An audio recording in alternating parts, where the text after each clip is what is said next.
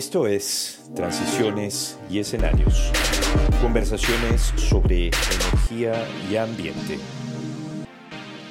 Hola a todos, este es un nuevo episodio de este podcast que dimos en llamar Transiciones eh, y Escenarios, conversaciones sobre energía y ambiente.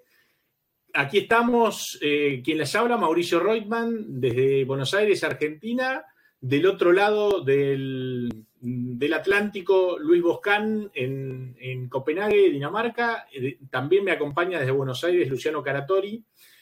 Y la idea, nuestro propósito en el podcast es, reflexionar, conversar con, invitados, especialistas reconocidos de nivel internacional en distintos campos de la energía, el ambiente, el cambio climático, sobre temas que tienen que ver con el largo plazo, ¿sí? con gran impacto en la agenda de las transiciones energéticas y, y ambientales, transiciones climáticas de los países de América Latina y el Caribe y sus probables eh, eh, escenarios futuros. Este es el foco, Latinoamérica y el Caribe nos interesa eh, sobremanera y, y, el mensaje es traer estos temas de discusión importantes a, la, a, este lugar, a este sitio, con estas personalidades que, entrevistamos. En este caso, en el, en el, episodio de hoy, vamos a conversar con el ingeniero Sebastián King, que es el CEO y presidente de Green Map, una organización sin fines de lucro cuyo objetivo es ampliar el, despliegue de energías renovables en, mercados emergentes, en economías emergentes, poniendo el foco en las, en las inversiones eh, en, energías renovables, sin hacer posible las inversiones en, energías renovables. brevemente voy a comentar eh, la, extensa trayectoria, extensa y exitosa trayectoria de Sebastián en el, en el ámbito energético, en, el, eh, en, Argentina y en, el, y en el mundo, porque ya es una figura este, internacional como profesional destacado en, este ámbito. Algo de lo más importante que puedo subrayar sobre Sebastián es que fue subsecretario de Energías Renovables en Argentina eh, desde 2016 a, a, 2019, en un momento también con responsabilidades sobre temas de eficiencia energética. Eh, fue el, arquitecto, el diseñador y el impulsor, el implementador del programa Renovar, que fue, un, eh, fue y es, porque aún continúa vigente, un, programa de impulso a las energías renovables que eh, permitió a Argentina tener más de 7.400 millones de dólares de inversiones en energías renovables y más de 5 gigas eh, mm, de, capacidad instalada de, renovables. Sebastián tiene 20, más de 20 años de experiencia en la industria energética, eh, tiene experiencia académica, también es fundador y director del, programa de, la maestría en ciencias en energías renovables de la Universidad Tecnológica Nacional de Argentina. Y eh, también entre sus actividades, la, relevancia del programa Renovar hizo que también este, tuvo, haya tenido un trabajo con, la Universidad de Harvard para documentar y, eh, establecer como un caso de estudio el programa Renovar de esa, casa de estudio. Fue en 2018 chair del Consejo, fue nombrado chair del Consejo de la Agencia Internacional de Energías Renovables, IRENA, fue fellow de la Fundación Eisenhower en, en Filadelfia, líder eh, global del Foro Económico Mundial, del WEF en, Ginebra. Eh, recibió diversos premios como el, Premio de Energía Limpia del Consejo Latinoamericano y del Caribe de Energías Renovables, el Premio Climate Breakthrough Project Award de, la Fundación Packard y las fundaciones Oak, eh, Good Energy e IKEA un premio de justamente 2 millones de, dólares, después seguramente nos va a comentar bien Sebastián, para desarrollar Green Map, que es el, emprendimiento sobre, en el que está trabajando, y el premio LIDE en 2019 en reconocimiento de la contribución del, sector. Sebastián es ingeniero mecánico, como les decía, de la Universidad Tecnológica Nacional de Argentina, y tiene un máster en, Europa, un máster de energías renovables de la agencia EUREC en Bruselas, eh, de eh, Grecia y la Universidad de Zaragoza, en España. Así que yo voy a aprovechar, eh, te saludo Sebastián, ¿cómo estás? ¿Qué decís? La verdad estamos agradecidos de, tenerte con nosotros para, tener estas charlas que, venimos teniendo. Y sin más preámbulo, voy a, voy a arrancar como para eh, que hables vos, que es lo importante acá. Vos fuiste el, autor, el impulsor de la, aprobación en el Parlamento argentino de la ley 27191, que era el, régimen de fomento nacional del uso de energías renovables para, para energía eléctrica como, creador, impulsor y después implementador del programa Renovar, me surgen algunas, preguntas que me gustaría que, nos, que cuentes, que nos comentes. ¿Cuáles fueron los principales desafíos en ese proceso desde el legislativo al ejecutivo, considerando que pasaste por eh, o viviste un proceso durante dos administraciones de signo político distinto y eh, con fuertes diferencias en ideas de política energética. Y esto me parece que es un proceso interesante porque no solo la política tiene sus problemas y su enfrentamiento, sus grietas en Argentina, sino que en muchos lugares del mundo esto está sucediendo. El otro punto es que, si pudieras subirte al, al DeLorean y volver en el tiempo, ¿qué hubieras hecho distinto? ¿Sí? Eh, y, bueno, ¿y cómo eh, ves este, este, este tipo de programas? Para el desarrollo de las energías renovables en, regiones como América Latina, no solo Argentina, América Latina y, África eh, y, otros, y otras regiones en desarrollo, ¿sí? Y cómo, si, si, tenés alguna idea de que eh, eh, hay diferencias entre los, los, mecanismos puramente de mercado, quizás con, con, precios de carbono generalizados, y mecanismos como el renovar. ¿sí? Adelante, Seba, y, y te, escuchamos. Bueno, muchas gracias y, de verdad gracias por la, por la invitación. Es bien importante lo que están haciendo, muchachos. Así que yo, yo se los agradezco más allá de, que sea título personal. En términos generales, creo que, que merecen ese reconocimiento por, por estar impulsando este tipo de discusiones. Así que gracias. Eh, el, proceso, bueno, fueron como muchas preguntas en una, creo, Mauri. Entonces, este, vamos, vamos por partes tal vez y, vos me vas apuntalando para, que yo comente algunas cositas si, se me pasan. Eh, el proceso de la, de la, ley de la 27191, en aquel entonces no tenía número, lógicamente, el borrador o de lo que fue el proyecto de ley, fue un proceso bien interesante por varias razones. Yo diría que la primera eh, esto nos remontamos al año 2013, pero la primera de las razones es que Argentina venía teniendo a lo largo de, diría yo, dos décadas, varias iniciativas para poder de una buena vez y por todas, como dice el dicho, poner en marcha un programa que pueda hacer uso de los recursos naturales que el país tiene eh, con todas las bondades que eso implicaba, no solamente desde el tema desde el punto de vista ambiental, sino desde el punto de vista, les diría, casi con exclusividad económico, por lo que implicaba el desarrollo de fuentes este, propias, donde lo que desplaza naturalmente es en mercados que importan combustibles o que importan energía, es justamente esa, esa salida de divisas por la importación de, de combustibles. Entonces, desde hace mucho tiempo, Argentina, con muchísimo recurso natural, como la mayoría de los países en el, hemisferio sur, se propuso desarrollar esas fuentes renovables. ¿Qué pasa? Lo que pasó es que durante muchos años y varias iniciativas, la propia expresión de deseo de queremos desarrollar energías renovables este, no fue suficiente, como sí tal vez lo fue en algunos otros mercados sí desarrollados, y eso tiene que ver con la complejidad de lo que justamente implica eh, un mercado en, vías de desarrollo con su poca capacidad o, una situación desfavorable en cuanto a la estructuración de proyectos de infraestructura de largo plazo.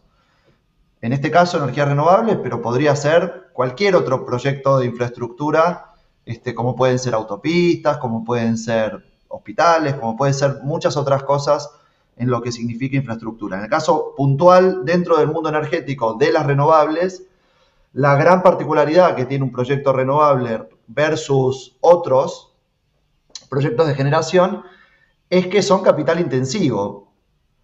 Y que sea capital intensivo no quiere decir que sea más caro por unidad de energía que otro, de hecho no lo son, si uno puede estructurarlos en el largo plazo, pero lo que sí significa es que ese capital intensivo requiere de poder tener una fuente de financiamiento al inicio lo suficientemente abultada como para poder estructurar los proyectos, construirlos y llevarlos adelante.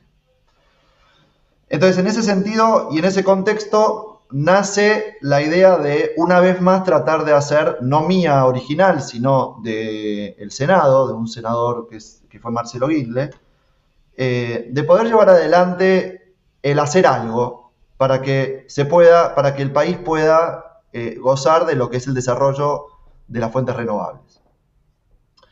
Y fue un contexto bien interesante porque había había una voluntad del Senado, del senador, ni siquiera del Senado, había una voluntad personal del senador de impulsar algo donde el resto de la discusión política o el resto del, acompañamiento o, del, espectro político no tenía ni siquiera en el tintero este tema y donde mucho menos lo tenía en el tintero el Poder Ejecutivo dividiendo lógicamente en, la división de, poderes que, tiene la democracia, que tiene la república, em, los intereses puntuales sobre los temas. ¿no? En este caso no era ni de uno ni de otro, era de un senador puntual, que lógicamente esto estaba en el aire, como está en muchos otros mercados de Latinoamérica o del mundo, el poder desarrollar este, fuentes renovables.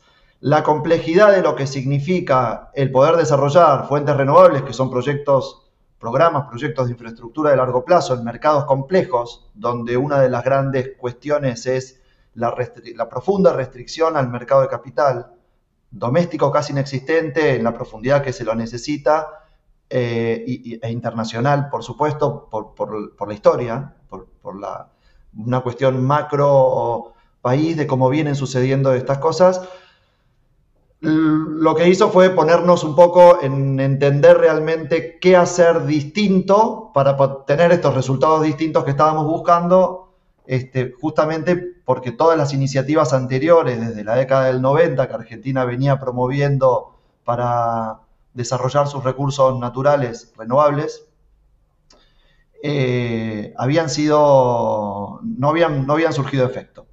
Esta es un poco la antesala de lo que hoy es la, generación renovable en Argentina. El primero es, o sea, lo primero es entender qué hay que hacer distinto para que esto de una vez, de una buena vez funcione, porque si seguimos haciendo lo mismo que veníamos haciendo como país desde hacía décadas, que era simplemente decirle al mundo queremos tener renovables, el resultado de eso es no vas a tener renovables por el solo hecho de querer tenerlas, porque tenés que sortear una cantidad de cuestiones que muchos otros mercados desarrollados no necesitan, pero que vos sí, junto con este, en la misma bolsa, con otros mercados del hemisferio sur, la mayoría, este, en características bastante similares. Creo que esto es lo primero a mencionar este, como antesala de lo que fue el desarrollo de esa ley. Lo segundo es bien interesante marcar que se trató de, y se trata de una verdadera política de Estado, y no una política de gobierno, como yo suelo decir, en donde fue un gobierno, o sea, durante el periodo de la administración de un gobierno donde se lanza el, paraguas general, que es esta ley 27191, y donde el siguiente gobierno toma justamente lo que hizo el anterior y lo lo sigue adelante. Pero hay algo anterior a esto que yo estoy contando, porque esto ya es casi en, las puertas de la implementación. Hubo algo anterior a esto, que es una gran enseñanza que a mí me dejó el senador Guinle, que lamentablemente está fallecido hoy, que fue puntualmente el cómo llevar adelante la discusión en las cámaras respecto del consenso y la aprobación de la ley. En aquel entonces, Mauricio, vos recordarás perfectamente, me acuerdo haberte encontrado en aquel entonces también como, como asesor del Senado. En aquel entonces, el partido político que gobernaba la Argentina tenía mayoría y no tenía que hacer demasiado esfuerzo para aprobar leyes en el Congreso teniendo mayoría parlamentaria. Pero en ese contexto, yo recuerdo perfectamente haber ido al, Congreso a, defender lo que era aquel entonces proyecto de ley, y teníamos mayoría para poder aprobarla, Y lo recuerdo como si fuera hoy. Marcelo Guinle se dio vuelta de su silla, yo estaba detrás de él, como suelen estar los asesores de los senadores en, los momentos de discusión en la Cámara, en, el recinto de dictamen, ¿no? que son recintos previos, y me dijo con estas palabras, que lo voy a tratar de repetir textualmente, me dijo, mira flaco, esto lo podemos aprobar porque tenemos mayoría, pero hay algunos senadores que no están de acuerdo con esto, y yo creo que es porque no lo entienden. Lo que tenemos que hacer, en vez de aprobarlo a la fuerza, es que lo entiendan, para tener un máximo consenso, porque eso nos va a garantizar que esto realmente se va a implementar en Argentina. Bueno, eh, yo creo que esto hay que llevarlo a muchos otros planos, no solamente al tema puntual que tuve la suerte de poder vivir. Ese vamos a hacer que lo entiendan, me significó, y, no digo no porque Marcelo se enfermó muy fuerte en aquel entonces y, pocos días luego me dijo, yo no puedo con esto, estoy este, luchando contra una enfermedad y necesito que vos te encargues de llevarlo adelante. Y, lo digo ahora en término en plural y no en singular, no llevó con el equipo con el que yo estaba, que era básicamente Fernando Lagarde, un hoy gran amigo y colaborador, eh, y llevamos adelante la discusión durante dos años, nos llevó ese hacer que el resto entienda, hacer que el resto acompañe, hacer que haya consenso. Pero dos años después, tratando de hacer esta película lo más corta posible, conseguimos 93% y 94% de adhesión en las dos cámaras, en las puertas de la elección presidencial que como ustedes saben, no es solo en Argentina, sino en la mayoría de los países del mundo, suele haber dos bandos que se están peleando de manera bastante cruel y poco humana, en la mayoría de los casos, en las puertas de una, eh, de una elección presidencial, donde se termina aprobando casi por unanimidad esto. Y eso le dio a todo el espectro político, prácticamente, 93-94% en las dos cámaras, eh, varias, varias lecciones, creo yo. La primera es que lo que mejor sirven son las políticas donde nos ponemos de acuerdo y donde hay consenso, y no las que no, donde a la fuerza hacemos las cosas, porque eso tiene patas cortas. Lo segundo, le permitió con tranquilidad al gobierno del presidente Macri, que era el que estaba a días de entrar cuando se sancionó la ley, decir que esto era una política de Estado, que esto había que tener continuidad y que no había ninguna razón por la cual no llevarlo adelante, porque, había porque se había convencido el propio partido y todos sus legisladores en el Parlamento de votar a favor y eso fue lo que sucedió.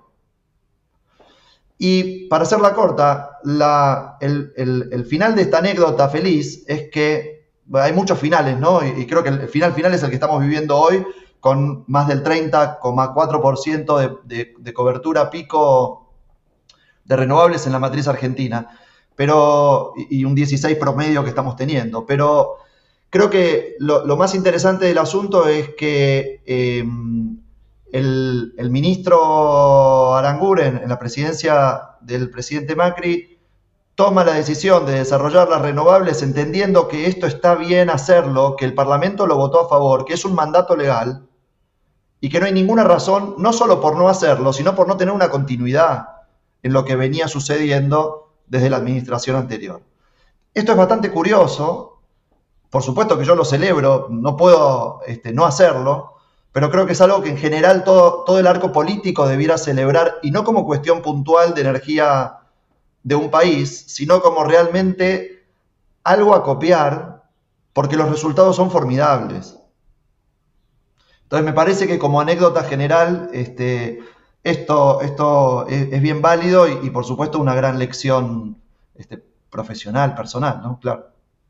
Seba, me parece, me parece una, interesante lección que, eh, que, tiene que ver con el governance de estos procesos. Yo ahí te, hacía una pregunta que también me parece importante porque te, te he escuchado alguna vez y bueno, no sé, eh, hemos compartido el camino en varios momentos, pero, pero siempre te, sigo con atención. Y un punto que, me gustaría eh, llevarte a, reflexionar, esto que te decía hace un ratito, si, si te doy el, DeLorean de, de, Volver al Futuro y vas hacia atrás y decís, a ver, eh, tengo la oportunidad, sabiendo lo que pasó, de hacer alguna cosa distinta, eh, corregir algo, sumar algo, eh, ¿qué, harías? Te, pongo en un aprieto, te hago pensar ahora en, dos segundos a ver qué, qué, qué, cambiarías en ese proceso que sabemos que fue un proceso exitoso. Y por eso es una pregunta complicada.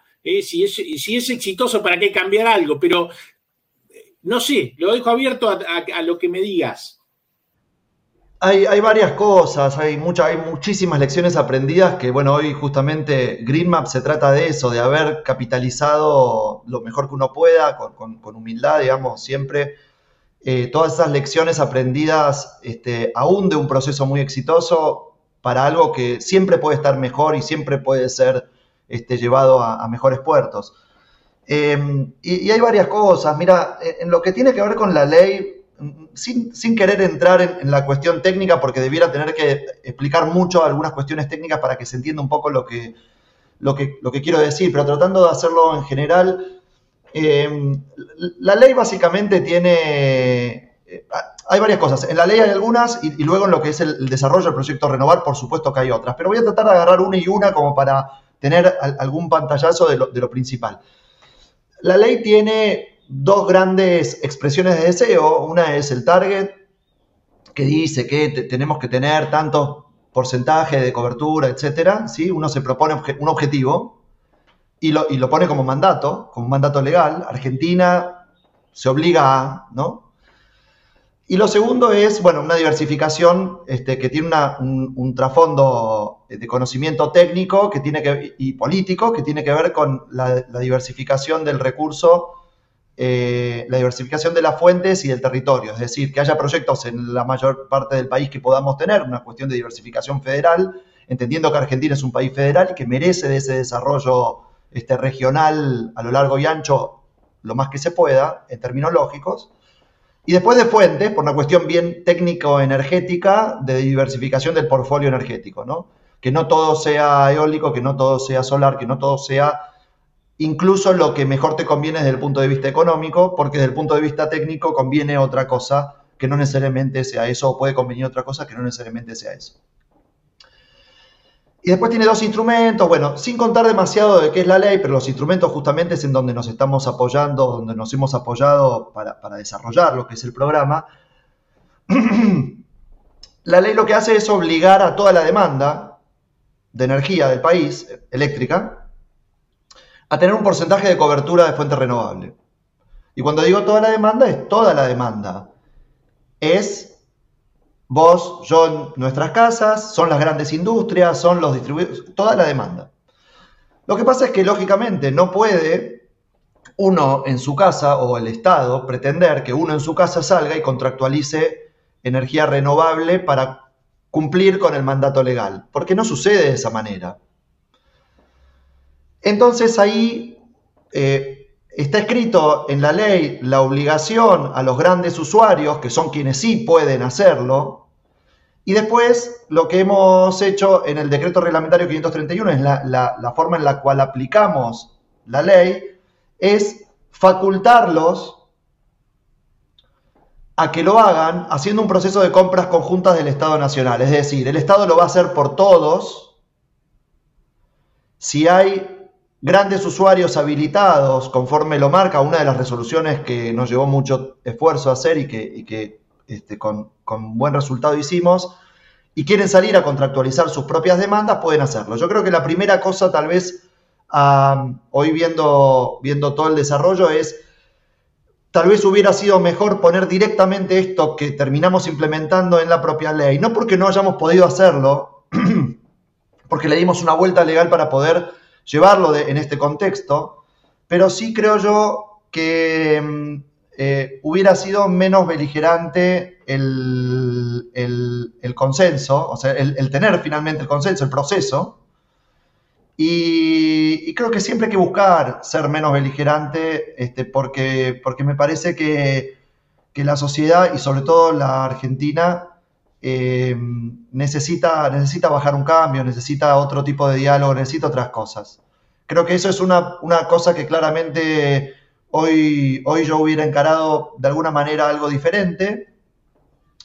Eh, era muy difícil en aquel entonces plantearse esto, no por no querer hacerlo de esa forma, sino porque realmente era un contexto muy, muy diferente. Hoy con el diario del lunes uno puede ver esto, pero también hay que tener la vivencia de aquel entonces y el pasar por todo lo que se pasó para poder decir, no, lo hubiera hecho diferente. Probablemente no lo hubiéramos podido hacer diferente, pero hoy lo hubiera intentado hacer diferente. Creo que ese es mi, mi humilde aporte a esta respuesta, a esta pregunta con esta respuesta. Este, y después, bueno, en el proceso renovar, eh, una de las cosas más interesantes que hubiera hecho el esfuerzo de hacer distinto, pero todo fue un esfuerzo muy, muy grande en el poco tiempo en el que lo hicimos, y, y, esto hubiera sido una, una, batalla muy grande interna con los equipos económicos y con los equipos de otros ministerios, pero es haber constituido lo que en Greenmap hoy estamos haciendo, que es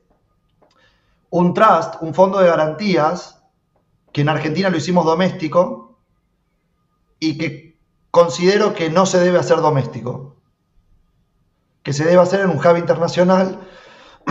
para, poner un poco en contexto a la audiencia, Mauricio y, colegas, eh, de los, una de las grandes cosas que tiene implementado Renovar, que es la razón por la cual se destrabó mucho del financiamiento internacional y de actores internacionales, es, que se conformó una cascada de garantías que le da cierto resguardo a la inversión internacional para que pueda sentirse cómoda en el despliegue de, capital, en, el despliegue de, tecnología, es decir, en la inversión en un mercado que suele cambiar las reglas sistemáticamente en, su historia, digamos, que, es muy difícil invertir largo plazo en un mercado que tiene este, mucha, mucha mala historia en el cambio de reglas de juego. Entonces tomamos la decisión de diseñar una cuestión bastante innovadora y, particular, que es el sistema de garantías, que es un sistema de garantías en cascada, bueno, pero todo esto lo diseñamos en, eh, se, alojó en un, en un fideicomiso, en un, en un, trust doméstico. Y eso estaba en la ley también. Eh, y la discusión política en aquel entonces no permitía de ningún modo, por eso digo que el contexto era ese, por más de que yo hoy tenga una lección aprendida, hubiera sido, yo les diría, casi imposible hacerlo de otra manera. Por no decir imposible, porque no quiero decir que, algo es 100% algo cuando, cuando siempre hay que dejar una ventana de, oportunidad, pero, eh, pero entendiendo que si uno puede alojar un paquete de garantías o de respaldo eh, para poder hacer frente a justamente lo que querés hacer frente y lo podés alojar en un mercado internacional y no en el mercado doméstico, podés eliminar ese riesgo de manoteo político del mercado doméstico sobre la cosa que estás desarrollando.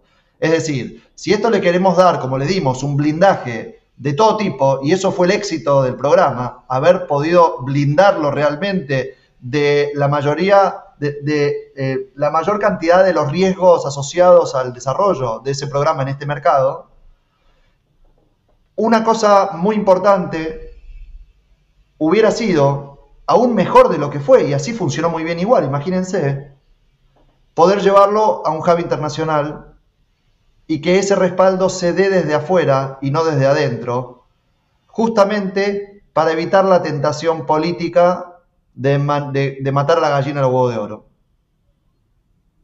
De manotear porque hay fondos y, y la caja es, o sea, la necesidad de caja es infinita. Nunca es infinita, pero es muy, muy, muy grande.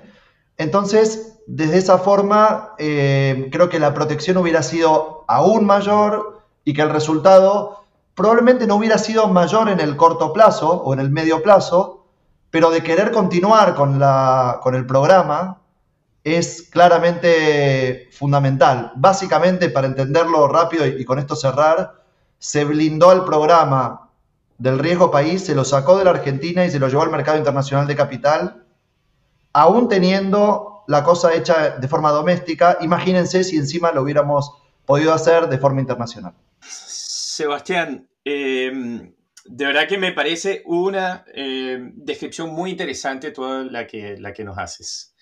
Y fíjate, yo quisiera comenzar por esa reflexión que tú estás haciendo, porque todo esto que tú nos describes, si yo me permito parafrasear lo que, lo que tú nos has venido diciendo hasta ahora, por un lado tenemos el diseño puramente técnico. Todo eso que tú describes, por ejemplo, cuando uno crea un mecanismo de cuotas, un mecanismo eh, de, adquisición, donde se eh, obliga a los demandantes a comprar una determinada cantidad de energía renovable, pues es un elemento para, garantizar el éxito, o por lo menos para garantizar la efectividad de eh, las metas establecidas. Todo esto me hace a mí pensar eh, de manera muy general en, las recetas típicas que ya conocemos. Nosotros, desde mi experiencia en, eh, la regulación europea, pues se tienen ya dos versiones de la, de la directiva de renovables eh, que, se han pasado a lo largo de, varios años y se han ido modificando estos, estos distintos mecanismos. Conocemos, por ejemplo, como eh, eh, una experiencia muy interesante fue el mercado de certificados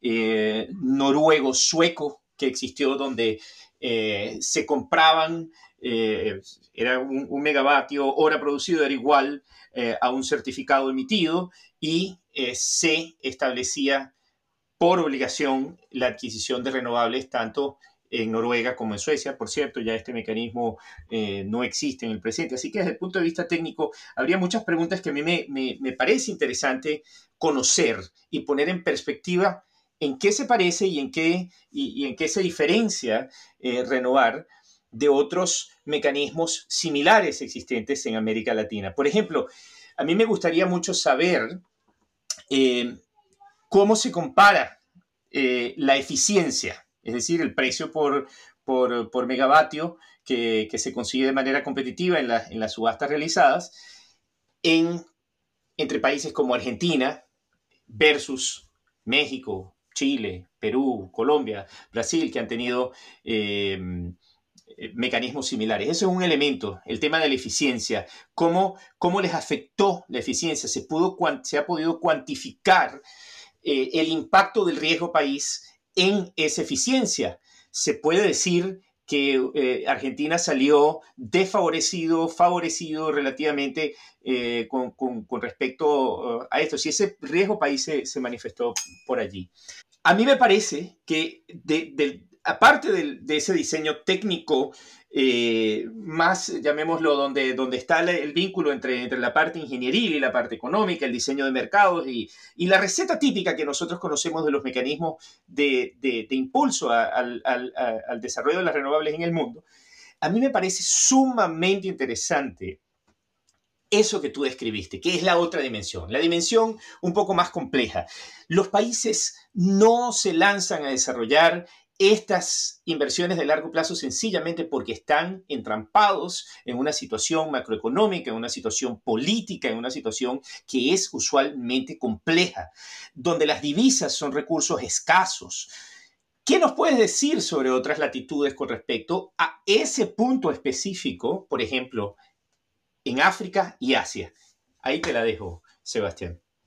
Muy, interesante. Mira, eh, hay, un par de dichos algo trillados, pero que, igual me gusta, me gusta este, decir. El primero es que eh, es este que dice que es muy caro ser pobre. ¿Y qué quiere decir? Y bueno, eh, llevándolo al tema puntual energético y, y renovable, ni hablar, en muchísimos lugares, sobre todo el hemisferio sur, donde el recurso natural es asombroso, es donde encontramos los precios de energía más caros. Y encontramos los precios de energía más caros teniendo el mejor recurso mundial, porque lo que nos está faltando es justamente poder sortear esos riesgos de la inversión de capital de largo plazo que el mercado desarrollado no tiene.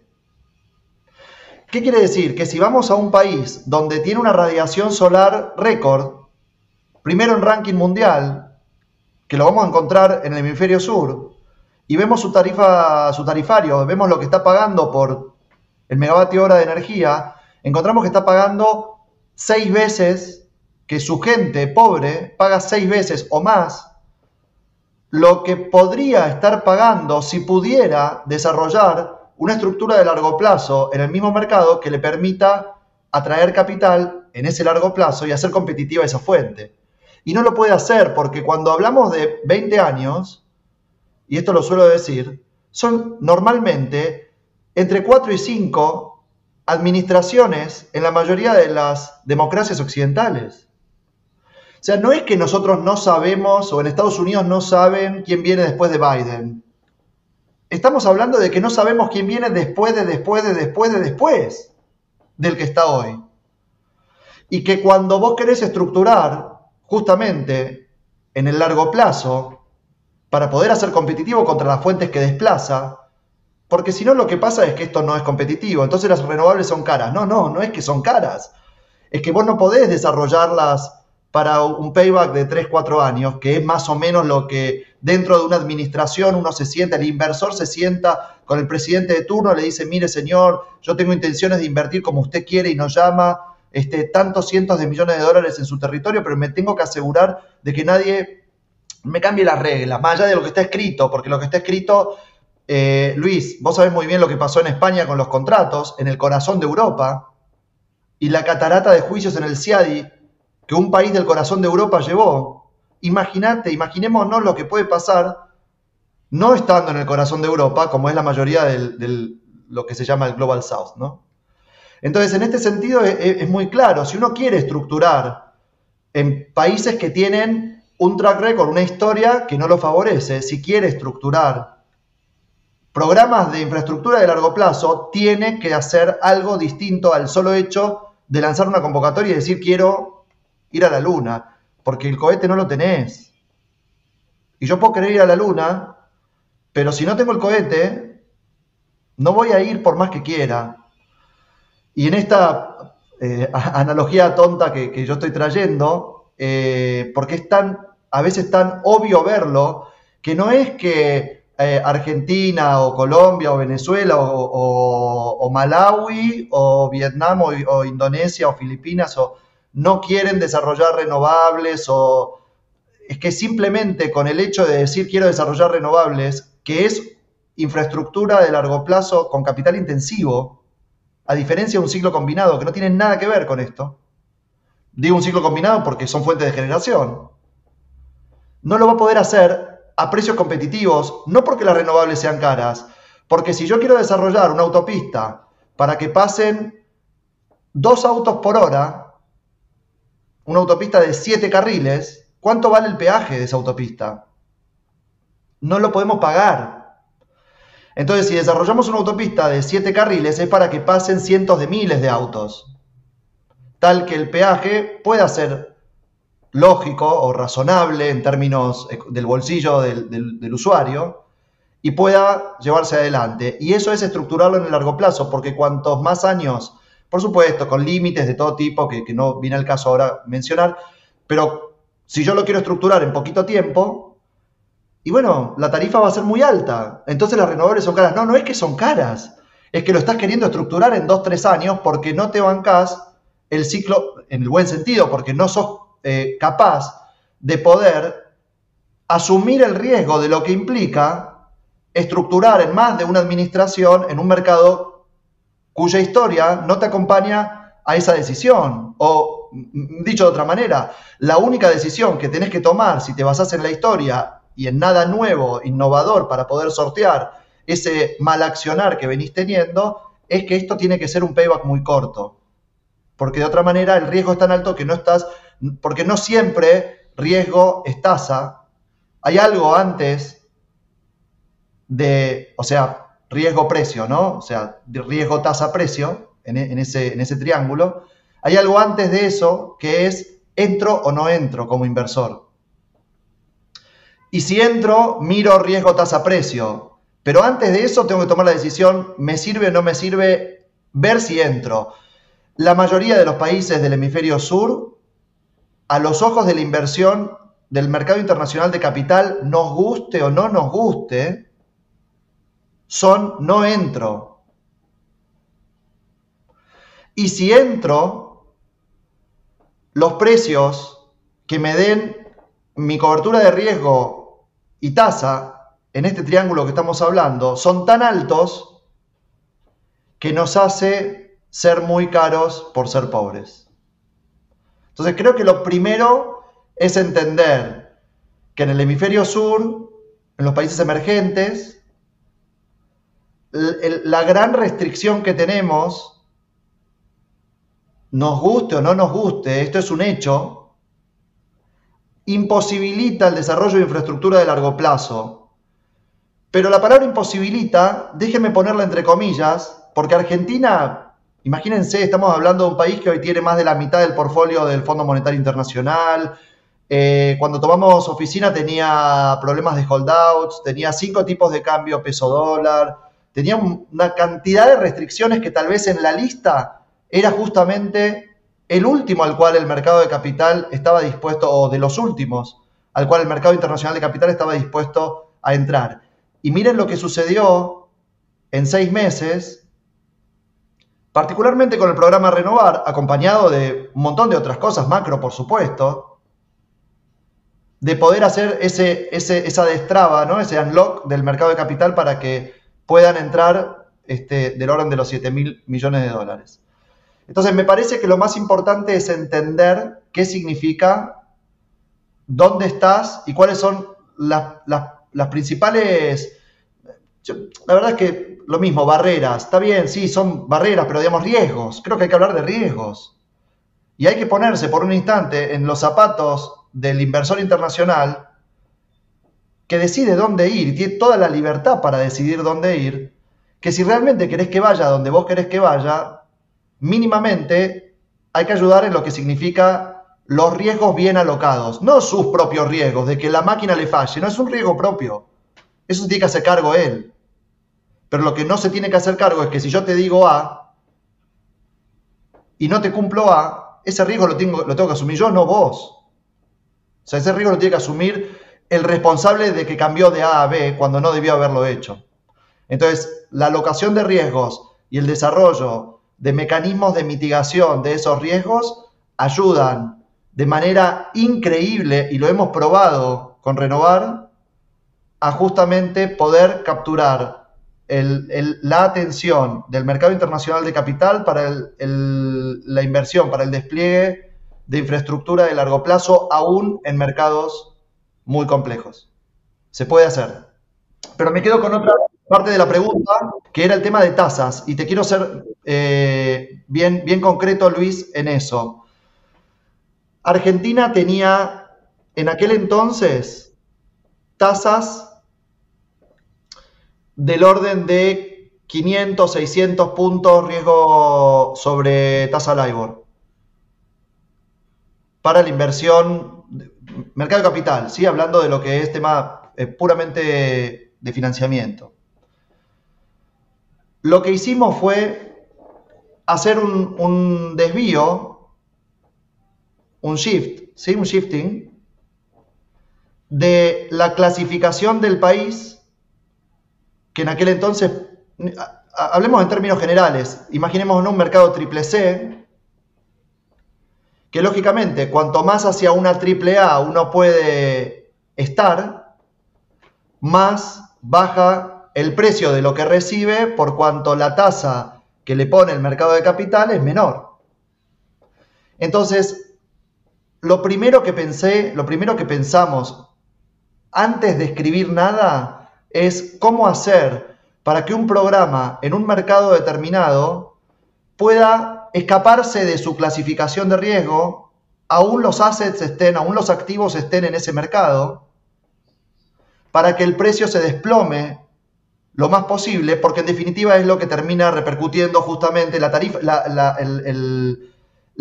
el interés de lo que le pide, la expectativa de interés que le pide tanto a la deuda como al equity se desplome lo más posible para que la tarifa que se termina consiguiendo, que es la que paga el pueblo, sea la más baja posible.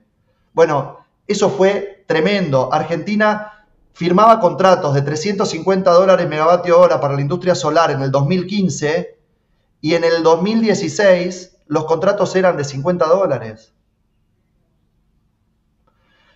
¿Qué pasó? Estructuramos largo plazo, blindamos al programa del riesgo país, lo sacamos del mercado doméstico, lo llevamos al mercado internacional de capital y le dijimos al mundo, aún los assets sean en Argentina, esto está protegido y no es el rating crediticio que tiene el país. Esto va por subsoberano.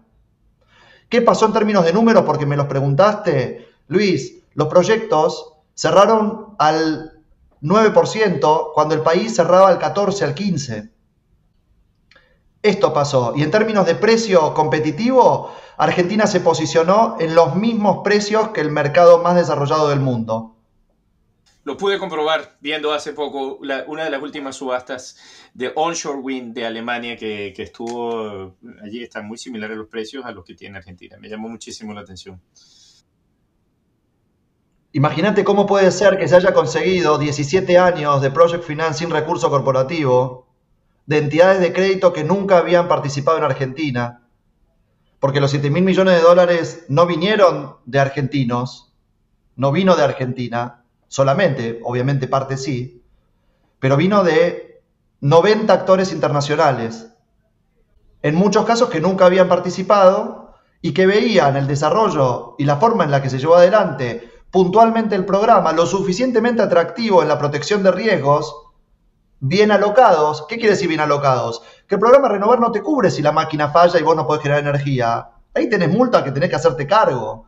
Y tenés garantías y performance bond y, y vaya si las pusimos, que justamente este, una de las grandes críticas que hemos tenido es que fue demasiado agresivo desde el lado justamente de lo que se le pedía al, sector privado. La, respuesta es que no, porque si no, no hubiera entrado este, hoy, no tendríamos una cobertura pico de más del 30% de toda la matriz eléctrica argentina. Sebas, nos contaste sobre, sobre tu experiencia en la experiencia de Argentina, que, en gran parte es tu experiencia en Argentina también. Eh, nos contaste sobre tu DeLorean y, alguna cosita que hubieras hecho distinta, y es inevitable ver cómo muchas de las cuestiones que mencionas, en particular aquellas vinculadas con el manejo del riesgo, están reflejadas en, la misión, en la génesis y en los productos, por llamar de alguna forma, que ofrece GreenMap. GreenMap, la, la organización que, fundaste y de la cual sos chair y, CEO hace, hace algunos años. Em, quisiera saber, eh, en primer lugar, cómo dialoga esto con la experiencia de Argentina. Uno es inevitable ver el paralelo de los aprendizajes, pero también cómo dialoga con las experiencias de los otros países GreenMap. Eh, cómo, cómo funciona el iTrust que lanzaron en la COP26 el año pasado, que a grandes rasgos es el fideicomiso que mencionabas internacional que hubieras querido tener en su momento para Argentina. Y por último, em, conocer, vos hablabas de los riesgos en los países en desarrollo, en los países emergentes y cómo condicionan el desarrollo de infraestructura. Lo cierto es que desde entonces hasta hoy el mundo ha entrado en, un contexto de altísima turbulencia. Primero el COVID, después la invasión de, Rusia a Ucrania, la volatilidad en los mercados de, combustibles, de fertilizantes, de, alimentos en consecuencia. ¿Cambia algo el, nuevo panorama que enfrentan los países en este contexto, en, la recuperación? Son, sé que son dos preguntas en una, pero primero, contanos un poco sobre GreenMap y contanos un poco sobre cómo cambió la situación y, cómo ves el futuro en el mediano y largo plazo para, el desarrollo de estos instrumentos. Vamos, vamos. Interesante. Hay muchas cosas que a, medida que iba este, hablando se me iban pasando por la cabeza y, hay que ver cómo las, las, tomamos. Eh, colgar algunas perchas y descolgar otras. Pero eh, básico para contar lo de, o sea, breve, lo de GreenMap es, em, es algo que a mí siempre me gusta decir, que es que lo que estamos haciendo, o sea, la génesis que es GreenMap, es lo que me hubiera encantado tener cuando tomé oficina y no tuve. es una cantidad de soluciones ya estructuradas respecto de cómo llevar la cosa adelante, y voy a contar, si me permiten, muy breve lo que hacemos, eh, en vez de tener que armarlas de cero, porque el armarlas de cero, el esfuerzo que significa es monumental. Primero es el entender qué hacer, pero, o el creer entender qué hacer. Después es el armar de cero la cosa. O sea, de cero significa que no había departamento. O sea, este, Lucho y, Mauricio recordarán perfectamente cuando tomamos oficina, no había nada. Era, o sea, era básicamente yo solo hay que empezar a armar algo de cero. A veces es mucho mejor armarlo de cero que, heredar algo ya establecido por los vicios que vienen y por lo que significa. Pero es eso, es el poder ofrecerle a otros mercados emergentes, a otros funcionarios de gobiernos con capacidad de decisión, eh, una suite de soluciones ya estructuradas para hacer un rápido despliegue de energías renovables de manera, a mi entender o a nuestro entender, la manera más eficiente posible en el mercado donde queremos, al que queremos ayudar. ¿Qué es GreenMap? GreenMap es una non-profit. Eh, no cobramos por los servicios que damos. No es que estamos en la lista de consultores para... No somos un think tank. No, reporta, no, escribimos reporting, reportes, no escribimos este, material intelectual, no porque no lo tengamos, sino porque no es, nuestro, no es nuestro fin. Y lo que hacemos es eso, es darles lo que nos hubiera encantado recibir a nosotros cuando fuimos gobierno y no tuvimos y tuvimos que desarrollar de cero con el esfuerzo gigantesco y la, la enorme chance de fracasar en ese esfuerzo gigantesco que hay que hacer dentro de un contexto político siempre complejo, sobre todo en mercados emergentes, para que justamente todo eso esté resuelto y nos dediquemos directamente a hacer el despliegue masivo de energías renovables en, en, el Global South, o lo que se llama como Global South, básicamente en mercados complejos. No tenemos nada que hacer en mercados donde no necesitan de todo esto, creemos que sí podemos aportar muchísimo y no cobramos por ello en mercados donde sí lo necesitan. Tenemos tres patas.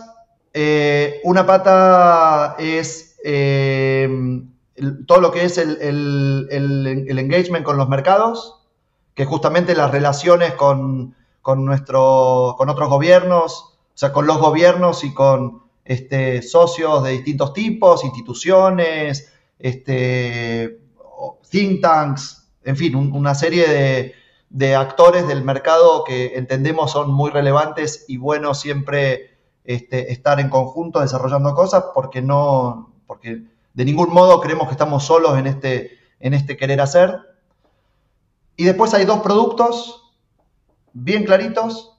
Uno es el iTrust, que es una versión 2.0 de lo que fue el FODER, que es este fondo que se armó, donde se, alojaron eh, las garantías de respaldo que, tiene el programa Renovar como una de sus principales cosas, que tiene muchas características, también pensado como una entidad sin fines de lucro, eh, en una jurisdicción que en este momento estamos terminando el diseño y viendo dónde se lo va a implementar, pero una jurisdicción apetecible en términos internacionales, eh, por no decir ninguna que, finalmente no, fuera, pero, pero un, lugar lógico, por decirlo de esta manera, y que actúe como hub internacional. Bueno, muchas características donde se están alocando dos garantías, una garantía de pago por terminación, una garantía primero este, similar a lo que es una revolving, eh, una garantía de, pago de energía, en caso de que el off-taker, el pagador de la energía, tenga algún problema para pagar, entonces siempre tener un fondo que respalde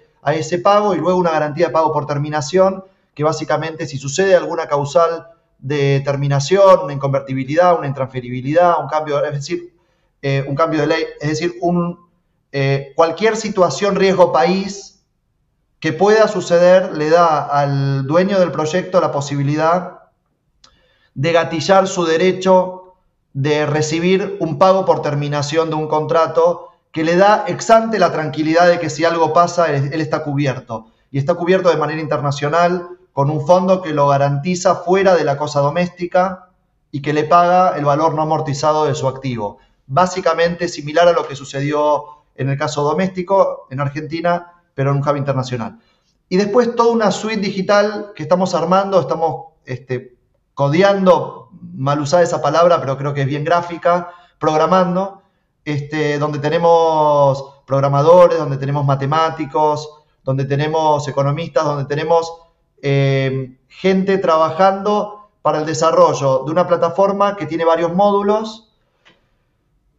No, no, no da para entrar en mucho detalle en esta charla, pero donde básicamente estamos ofreciendo información muy fundada y modelada, donde hay modelos adentro, a los oficiales de gobierno de otros mercados, de mercados que quieran desarrollar energías renovables, para que puedan implementar de la mejor manera posible, con información de lo que sucede en todas partes del mundo, no solamente en su propio mercado y, su propia macroeconomía, cuál sería la mejor manera de desarrollar el mejor programa para tener los mejores resultados. Y eso es entendiendo cómo se pondera cada uno de los riesgos que tienen en función de qué sucedió en otros mercados, Estamos corriendo un modelo de teoría de juego, que es el último, bueno, fue el último premio Nobel eh, de Economía de, Stanford. Contratamos matemáticos dentro del equipo, gente brillante para poder desarrollar modelos de subastas. Tenemos un modelo de Round Planner que es justamente cómo planificar este, un proceso de licitación tenemos una plataforma de e-tendering donde le estamos dando, les, estamos ofreciendo además el lugar físico, digital, virtual, pero el lugar donde poder desarrollar un proceso de compra de manera transparente a los ojos del inversor internacional, porque muchas veces en el mercado, en los mercados emergentes, ese es uno de los grandes problemas, no creen en los procesos, nos guste o no nos guste, como digo siempre, eh, entonces lo que estamos haciendo es una, en esta última eh, pata, una suite de información y, de, y un lugar donde se estructuran procesos de forma absolutamente transparente, con veedores internacionales y con inteligencia de datos para poder tener sensibilidad en el exante, en el diseño, al policymaker darle esa herramienta para entender que si implementa un instrumento de mitigación de riesgo A, que mitiga el riesgo X, lo que es esperable tener es Z en disminución de precio en su tarifa. Y para eso tenemos una muy grande base de datos con qué viene pasando en energías renovables en el mundo, en todos los procesos, o la mayoría, no puedo decir todos, pero la mayoría de los procesos este, de licitación en muchísimos mercados, donde es obvio que si Marruecos implementó un instrumento de mitigación A y el efecto fue Z, mitigando el riesgo X, no quiere decir que eso suceda en Angola o en Malawi pero donde tenemos la macro del lugar y donde pasamos la data de lo que sucede en otros lados, cruzamos con la data local para entender a nuestro mejor entender, para ofrecer a nuestro mejor entender qué es de esperar si Malawi o Sudáfrica implementa un mitigante de un riesgo en un proceso de convocatoria pública como puede ser un proceso de licitación para renovables, con el fin de obtener el mejor proceso de licitación de energías renovables en ese lugar. Toda esta suite de información lo hicimos de manera muy intuitiva, en muy poco tiempo, con muy pocos recursos, y funcionó muy bien. Lo que estamos diciendo es, si le damos una 2.0 a esto, donde le podamos poner realmente inteligencia a todo lo que creemos que hay que ponerle, el efecto puede ser exponencial. Eso es GreenMap. Muchas gracias, Evas. Hablaste entonces de, aquellas condiciones, llamémosle, habilitantes para empezar a hablar de renovables en, nuestros países, de esa necesidad de, pensar en qué hacer distinto para encontrar resultados distintos. Ofreciste algunos, algunos puntos de vista y algunas herramientas concretas precisamente para hacer algunas cuestiones de una manera diferente y, obtener estos resultados diferentes de, las cuestiones vinculadas con el diálogo político previo que, de alguna forma determine la intención de largo plazo para, desarrollar, en, nuestro caso, las, fuentes renovables de, energía conectadas a la red en, los países. Hablaste mucho de riesgo, de, que el problema, y, me quedo con esa frase, que la cuestión vinculada con el riesgo, en particular en los países en desarrollo, no se traduce exclusivamente en tasa y en consecuencia en precio para estas inversiones que son muy intensivas en, capital, sino también que te determinan el pasa no pasa. Pueden matar este tipo de proyectos antes de nacer, no solamente hacerlos más caros, sino a veces hacerlos no ser, y propones un, conjunto de herramientas que, son innovadoras para el mundo, que se basan en, experiencias exitosas, primero en Argentina y luego en los otros países donde estuvieron trabajando, y, en, la necesidad de aprovechar una ventana de oportunidad que es incierta, pero que hoy existe y que no llegaste a, responderlo, pero que entiendo que está incluso exacerbada o, mejorada por las condiciones globales que estamos atravesando que hacen que, este tipo de soluciones sean más efectivas y permitan, de hecho, mitigar otro riesgo que es el riesgo vinculado con, la volatilidad de los mercados de commodities energéticos y, otras. Em, fue muy interesante escucharlo, creo que tenemos otra sesión más pendiente para que nos sigas contando un poco sobre, sobre cómo evolucionó el iTrust, dónde lo terminaron finalmente eh, instalando, por llamarlo así, y, cómo funcionan estos procesos de risqueo como, como el área y, otros. Realmente disfrutamos mucho conversar con vos. No sé si tenés alguna reflexión final para compartir con nosotros. Si no, te agradecemos muchísimo el tiempo que nos dedicaste. Lucho, lo último que me gustaría comentar en, función de, de alguno de estos temas que, estás diciendo es el mundo está mirando eh, al cambio climático. Cuando digo el mundo es el mundo. Y ahora me, voy a permitir hacer otra, un paréntesis. El mundo desarrollado está mirando ahora al cambio climático de una forma bastante particular, básicamente basado en la descarbonización de las economías intensas en, carbono. Pero poco se está hablando del mundo que sigue, que justamente sucede en temas de población, más en el hemisferio sur que en el norte. África duplica en su forecast la población al 2050. Muy poco se está hablando de qué significa eso.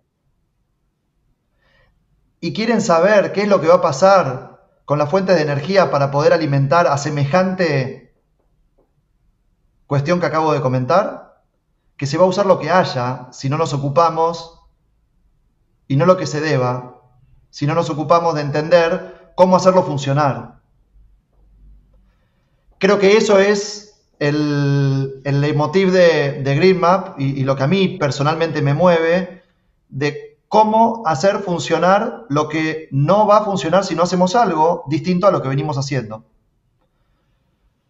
No estoy quitándole, por supuesto, la responsabilidad o el mérito o lo que significa la descarbonización, sino una mirada algo diferente a lo que en todas las discusiones que vengo participando viene sucediendo, que es que todo eso no se lo está ni hablando, y cuando se lo hable lo que nos vamos a encontrar es que se va a quemar carbón,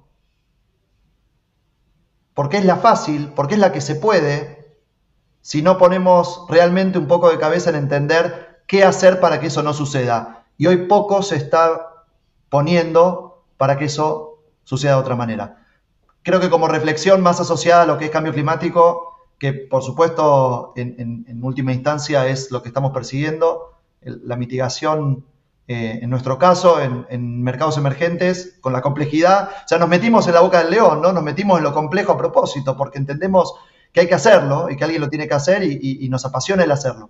pero me parece que este, este comentario más general eh, me, gustaría que, muchos otros actores en, el mundo realmente entiendan, la, entiendan el caso, digamos, porque, porque solos no podemos, porque solos no se puede. No estamos claramente solos, pero, pero ojalá estén muchos más. Gracias. Un abrazo, gracias y a disposición.